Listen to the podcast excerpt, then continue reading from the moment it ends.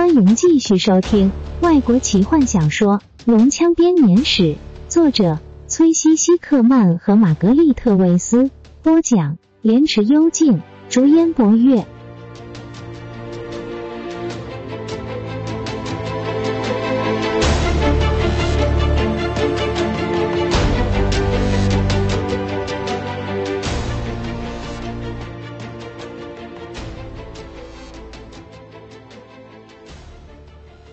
也许吧，半精灵。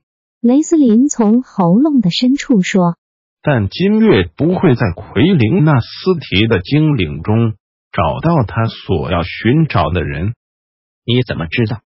坦尼斯惊讶的问道。他什么都不知道。坦尼斯史东不屑的打断：“只不过是雷斯林。”坦尼斯不管史东说什么，又问了一次。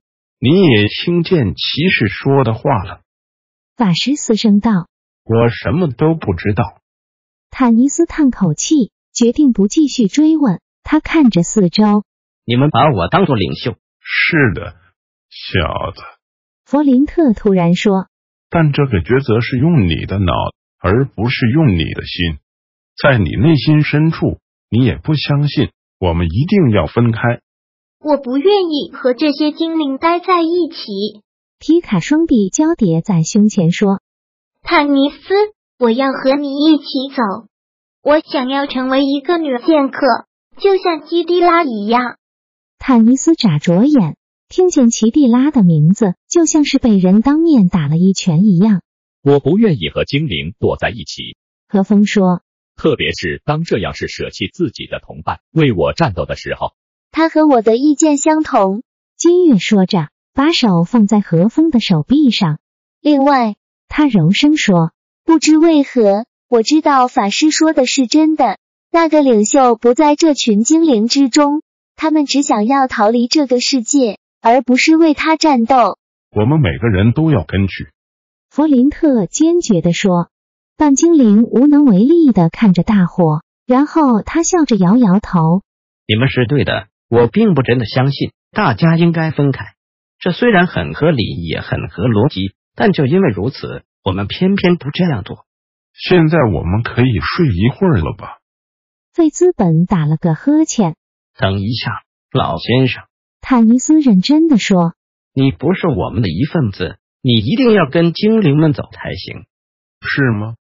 老法师低声问，眼神突然不再像平常一样的涣散。慵懒，他目光锐利的看着坦尼斯，眼神中几乎带着一丝威胁。坦尼斯不由自主的往后退了一步，突然感觉到老者身上散发出一股惊人的气息。老人的声音柔和，但却无法抗拒。在这个世界上，我想去哪里就去哪里。这次，我想要跟你走，半精灵坦尼斯。雷斯林用一种你现在才知道的表情看着坦尼斯，坦尼斯懊恼的白了他一眼，后悔当初没有和雷斯林进一步讨论这件事。但现在老人不愿意离开，他开始考虑自己到底有什么选择。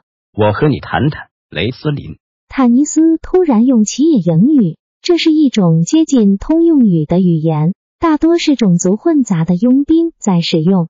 这对双胞胎曾经当过时间不短的佣兵，队伍中的其他人也一样，都是为了混口饭吃。坦尼斯知道雷斯林听得懂，他也很确定老人听不懂这些对话。我也想，雷斯林用同样的语言回答，但我什么都不知道。害怕？为什么？雷斯林的金眸看向远方，慢慢的回答：“我不知道。”坦尼斯。不过你是对的，老人有很强大的力量，我感觉到强大的力量，所以我害怕，而且我肚子饿。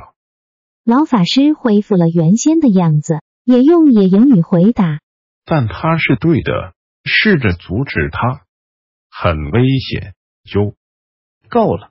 坦尼斯不悦的叹口气，换回通用语：“我们只好带着这个看来。”像是迷糊老法师的家伙了，也许吧，都一样危险。雷斯林意味深长的看着哥哥，换回通用语说：“我很累，要休息了。你要留下来吗，哥哥？”“是的。”卡拉蒙回答道，和史东交换着眼神。“我们得和坦尼斯谈谈。”雷斯林点点头，让老法师扶着他的臂弯。老法师和年轻的法师相携离开。费兹本对着一棵树挥舞拐杖，指控他企图偷袭。一个疯法师看来还不够。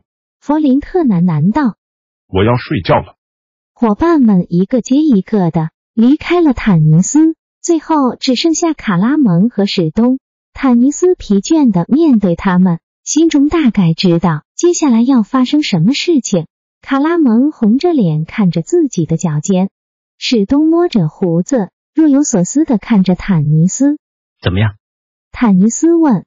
吉尔塞纳斯。史东回答。坦尼斯皱起眉头，抓抓胡子。这是我的问题，不是你们的。他轻描淡写的说。这是我们的问题，坦尼斯。史东坚持说出自己的想法。如果他要领着我们去帕克塔卡斯的话，我们不想要刺探隐私。但是你们两个之间很明显的还有问题要解决。我看见他看着你的眼神，坦尼斯。如果我是你，我一定会时时注意自己的背后。卡拉蒙诚挚的看着坦尼斯，眉头也跟着皱起来。我知道他是个精灵，大汉慢慢的说着，但他的眼光有时真的很奇怪。你知道去这个斯拉莫瑞的路吗？我们不能自己去吗？我不相信他，史东还有雷斯林也是。听着，坦尼斯。史东看见坦尼斯脸色生气的阴沉下来，赶忙说：“如果吉尔塞纳斯像他声称的一样遭遇这么多危险，那么他为什么如此漫不经心的坐在酒店里？还有他那个意外遇到一整个军队的可笑故事。”坦尼斯，别那么快摇头，他也不坏。但是行为可能有误差。如果蒙敏娜和他之间有什么约定呢？也许他答应饶过他的同胞，只要他出卖我们。也许这是他为什么在索拉斯等着我们的理由。这太可笑了。坦尼斯冷冷的看着史东，他怎么可能知道我们要来的？我们的行踪可没有这么的保密。史东冷冷的回答。我们一路上遇到很多的龙人。那些从沙克沙罗斯逃出来的龙人一定知道我们带着白金蝶。也许蒙敏娜现在对我们的认识比对她亲生母亲还要深。不，我不相信。坦尼斯愤怒的瞪着史东和卡拉蒙说：“你们两个都错了。我敢用我的生命打赌。我和吉尔塞纳斯一起长大的，我知道他是什么样的人。没错，我们两个之间是有恩怨要摆平，但我们已经讨论过了。”这桩事也就此了结。我相信他不会背叛他的朋友，就跟我相信你们两个不会变成叛徒一样。还有，我不知道要怎么去帕克塔帕斯，我从来没去过那里。最后一件事，坦尼斯现在暴怒的大喊：“如果说这个队伍里有谁是我不相信的，那应该是那个老人和你的弟弟。”他对卡拉蒙大吼道。大汉脸色刷白的低下头。他开始转身离开。坦尼斯恢复理智之后，知道自己做了什么傻事。对不起，卡拉蒙。他把手放在战士的手臂上。我不是有意的。雷斯林一路上救了我们不止一次，只不过我不能够相信吉尔塞纳斯会是叛徒。我们明白，坦尼斯。史东静静的说：“我们也相信你的判断，但就像我的同胞说的。”这是个太黑的夜晚，闭上眼睛走不安全。坦尼斯叹口气，点点头。他把另一只手放在史东的手臂上，骑士抓住他的手。三个人静静的站在那里。三人离开这片树林，到了苍穹厅。他们还可以听见勇者对他的战士们训话。斯拉莫瑞是什么意思？卡拉蒙问。密道。坦尼斯回答。坦尼斯猛然醒来。手很快的摸上腰间的匕首，一个黑暗的身影遮住了他头上的星光。他迅如闪电的抓住这个人，匕首抵住他的喉咙。坦塞勒斯看见武器拔出，那人发出一声小小的尖叫。罗拉娜，坦尼斯惊呼。他的身体紧贴着他，他可以感觉他身体轻微的颤抖着。他现在已经完全清醒，可以清楚的看见他头发四散着。他身上只有穿着单薄的睡衣，被风在刚刚的那场挣扎中已经掉了下来。罗拉娜当初毫不考虑的偷偷从床上溜下来，只披了一件披风抵挡寒风。现在他躺在坦尼斯怀中，害怕的不能动弹。这是坦尼斯从没让他看过的一面。他突然明白，如果自己是敌人，那么。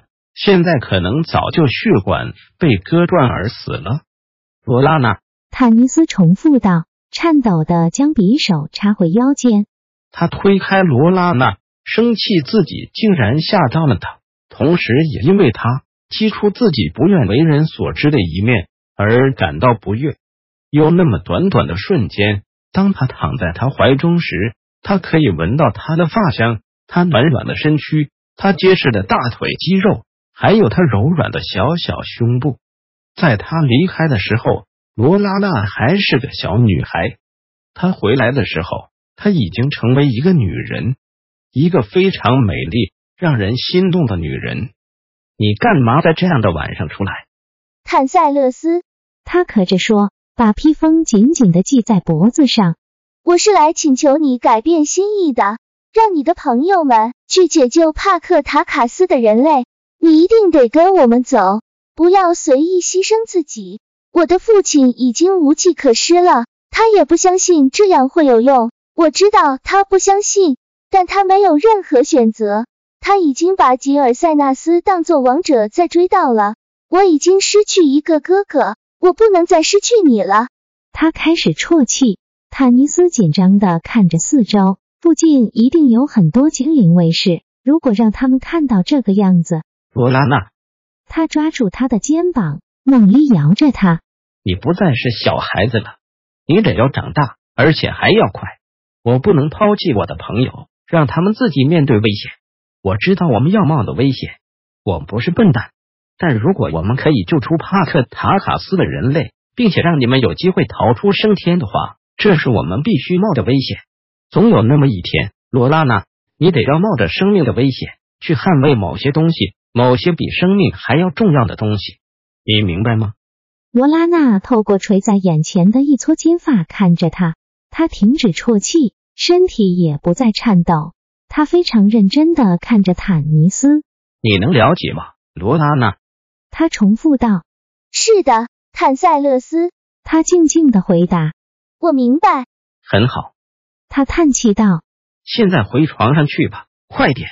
你让我的处境很危险。如果吉尔塞纳斯看到我们像这个样子，罗拉娜快速的站起身，像一阵风似的穿过树林，走上街道，偷偷溜过父亲的卫士。很简单，他和吉尔塞纳斯从小就常常这样做。他安静无声的回到自己的房间前，静静的站在父母的门外听着。里面有灯光，他可以听到翻阅文件的声音，还有一阵阵的焦臭味。他的父亲正在烧文件，他听见母亲的低语声，呼唤父亲回床上睡觉。罗拉娜痛苦的闭上眼，嘴唇用力的紧闭，然后他一声不吭的穿过黑暗阴冷的走廊，回到自己的寝室。本集就为您播讲到这了，祝您愉快，期待您继续收听下一集。